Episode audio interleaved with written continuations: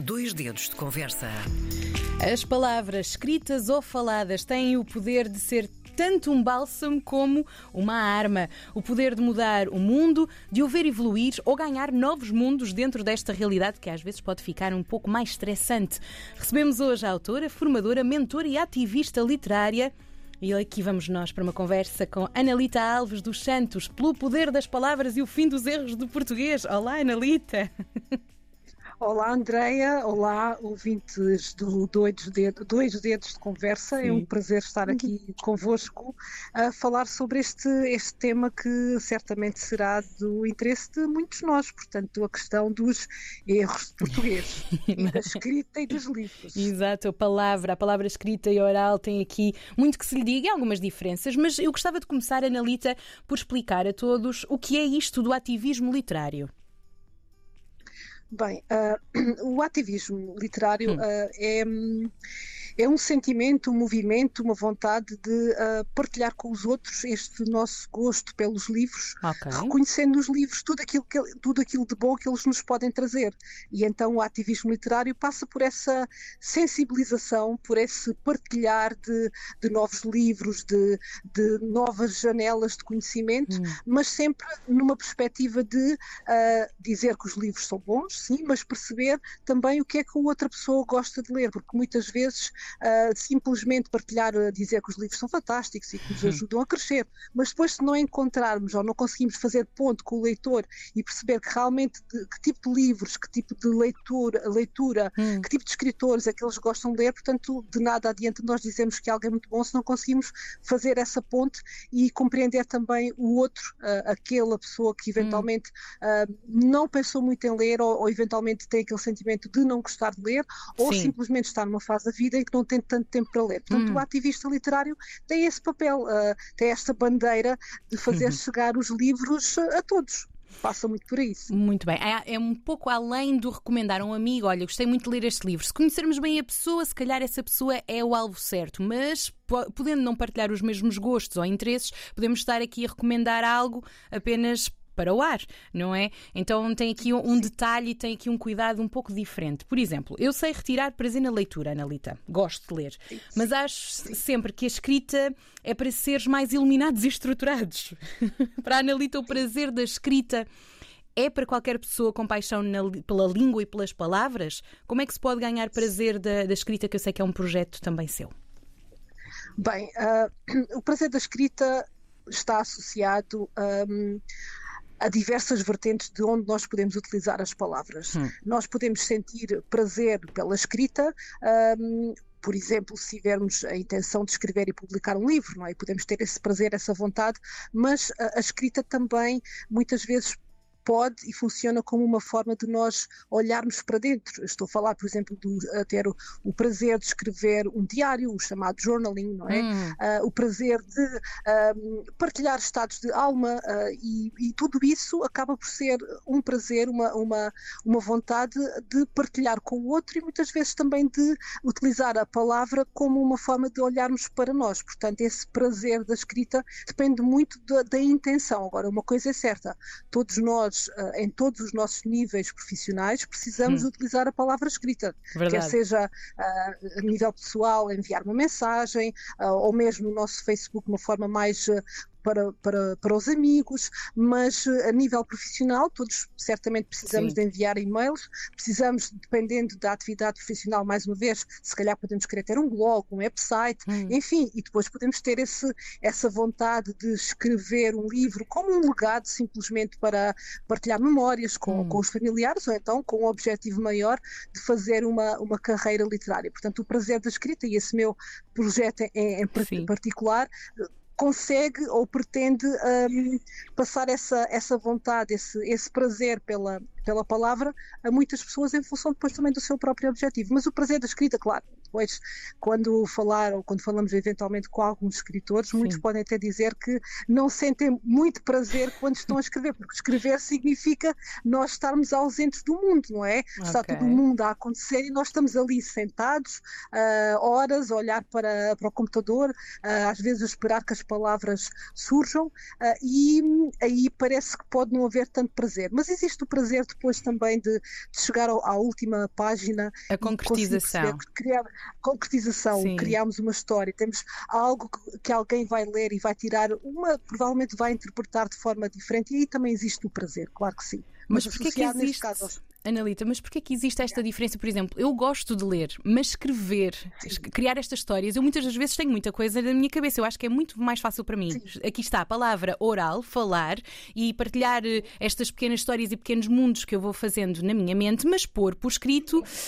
Esse lado que acabou de mencionar, que o escritor está à frente do computador, para mim a primeira palavra que veio à mente foi assustador. Sim. Portanto, eu gosto de ler as ah. histórias que os escritores me dão, mas eu conseguir contar eu uma história, criar eu esses mundos, é assustador. Portanto, tem aqui então hum, formações, não é? Para conseguir desbloquear este, este, este lado, por exemplo, que eu estou a partilhar. Sim. Sim, sim. Ah, okay. Uh, muitas vezes, muitas vezes, e por, por, exemplo no caso da, da, da Andrea, a Andrea realmente uh, pode, uh, e será certamente uma pessoa criativa, uh, mas pode ter algum receio, e muitas hum. vezes essa questão do passar para o papel a história Sim. está associado a algum receio de, eventualmente, será que eu tenho alguma história interessante para contar? Será que as pessoas Exato. vão gostar daquilo que eu vou escrever? Exato. Será é o receio e o medo hum. da crítica, do julgamento? Será que eu vou estar à altura de escrever algo que realmente vale a pena ou, ou já todas as histórias estão hum. escritas? Uhum, uhum. Aquilo que nós podemos pensar é, uh, tal como uh, a Andrea tem uma voz única, uma voz, neste caso, uma voz que partilha com, com o mundo através Sim. da rádio, uhum. também tem histórias únicas para criar e para contar. E também vai, vão, certamente vão surgir pessoas que não vão gostar das suas histórias, que não se vão identificar com elas, certo. mas certamente para certas pessoas, para algumas pessoas, as suas histórias farão sentido. Hum. Por isso, uh, em relação a esse medo do que é que o outro vai julgar ou vai uhum. pensar em relação à nossa escrita, isso aplica-se a todas as áreas da nossa vida. Infelizmente, nós temos muitas vezes o receio do outro, hum. mas depois podemos pensar assim: o outro vai ter sempre algo a dizer não é? E Sim. a partir do momento, isto é em relação à escrita também, a partir do momento em que nós sentimos que o outro vai sempre ter algo a dizer, esse receio em relação à crítica acaba por deixar de ser tão importante, ou não deverá ser importante hum. ao ponto de limitar a nossa ação. Por exemplo, falando do nosso prémio Nobel, não é? Hum. Uh, uh, o Gino Saramago. Há pessoas que não gostam de José Saramago, não é? Sim. Uh, e está tudo bem, não foi por isso, e na altura ele foi, foi bastante criticado por causa da forma de escrever, uhum, enfim, tanto, uhum. mas não, não deixou que isso, isso impedisse dele escrever, dele agir.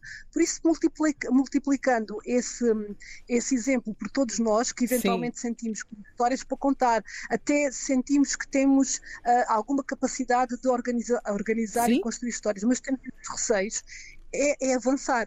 E este, este meu programa, nomeadamente o o Escrita é Ação e o Caminho do Livro também, que é um projeto aí mais vocacionado mesmo para, neste caso, para quem quer escrever e publicar okay. um livro com qualidade literária e criar, um, deixar um legado de alguma forma, uhum. uh, ou também ter esse objetivo de, de ter uma carreira literária. Sim. Nós passamos muito por essa parte inicial de, de pensar um pouco na, na questão do, utilizando uma palavra uh, não portuguesa, o mindset, não é? Porque há, há muitas vezes há, há, utilizando outra expressão também, crenças limitadoras, mas, mas é verdade, muitas vezes nós temos, temos tantas crenças dentro de nós que nos hum. impedem de agir em relação à escrita e agir em relação a outras coisas na vida, na vida também. Portanto, um, é e depois poderá já agora, adiantando é há aquela questão também muitas vezes de será que eu tenho o dom da escrita? Será que hum. eu serei capaz de? Uh, será que eu terei talento para? Uh, aqui também é uma, uma, discussão muito curiosa, e se me permite avançar nessa, nesse Sim. caminho, é que realmente, uh, tal como em tudo na vida, existe uma predisposição natural mais para. Mas imagine, se, não, se nós não criarmos as oportunidades, se nós não estudarmos, se nós não praticarmos, de nada serve esse, esse dom, essa aptidão, essa capacidade, porque nós não a estamos a praticar. E eventualmente alguém que uh, até não tem esse talento tão natural, mas que se esforce, que lute, uh, que aprenda, se calhar vai conseguir ter melhores resultados, ou vai conseguir, neste caso, escrever um livro e chegar aos leitores, comparativamente com alguém que até tem muita facilidade na escrita, mas hum. deixa-se levar pelos caminhos de procrastinação, deixa-se levar por esses medos, Portanto, um, o prazer da escrita e este meu projeto sim. vai muito ao encontro dessas, de todas essas dimensões, sim. Começando pela questão de cá está do mindset, mas depois também de todos os conhecimentos teóricos com o objetivo depois ou de melhorar as competências de escrita no dia a dia, ou então também para escrever e publicar um livro. Andréia, temos de conversar, se tem histórias para criar, se calhar. Sim, mas isto também era para partilhar com os nossos ouvintes, porque tem este lado de formadora. E outro grande medo que pode haver é os erros de português, porque há agora este livro, sim. a Analita uh, também tem contos infantis, mas hoje estamos aqui também para falar e já não temos muito tempo, mas queria falar deste seu ah! livro muito especial, o Manual para Todos Nós, Isso. Erros de Português Nunca Mais. Que estratégias é que apresenta neste livro? Bem, um, existem felizmente no mercado muitos livros que trabalham esta questão das dúvidas linguísticas, Sim. das subtilezas da nossa língua, porque o português é muito dado uh, a estas, uh, muitas vezes, a estas pequenas dificuldades de palavras que uh, podem ser mais difíceis de escrever por causa da questão da oralidade. Uh, e, e, este livro, Erros de Português Nunca Mais, uma edição de manuscrito, como acabar de vez com os deslizes gramaticais Sim. e linguísticos, o grande, o, grande, o grande mote, o grande mote e o grande peso passa pela questão da leitura, é verdade.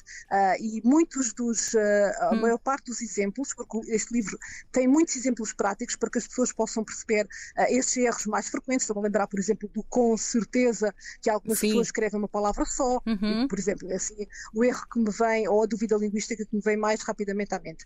Uh, e através da leitura nós conseguimos olhar para as palavras e conseguir identificar gradualmente uh, esses erros, e claro, estes manuais ajudam porque vão diretamente uh, a esses erros e ajudam a sublinhá-los e, e, fazer com que então consigamos evitá-los com mais frequência. Portanto, essa questão de como, Sim. através deste livro, sem dúvida, e através da, da leitura frequente. Muito Já agora, bem. este livro, além dessa questão dos erros frequentes, um, há algo que eu também gosto muito de destacar neste livro, que é a questão do aumentarmos o nosso vocabulário, porque cada vez mais, e, e começa muito nas escolas também, as redes sociais também têm esse, esse hum. impacto. Cada vez mais nós estamos a perder vocabulário, a nossa linguagem é cada vez sim, mais. Sim, usamos mais símbolos, sim, os emojis, os sim, GIFs. Sim, sim uhum. e, mesmo, e mesmo, por exemplo, nós queremos dizer, e, e, acontece muitas vezes nos próprios manuais escolares, aparece uma árvore, mas porquê uma árvore? Porque não uma macieira, uma pereira, uma figueira, uma, uma oliveira? E isso aplica-se depois, essa,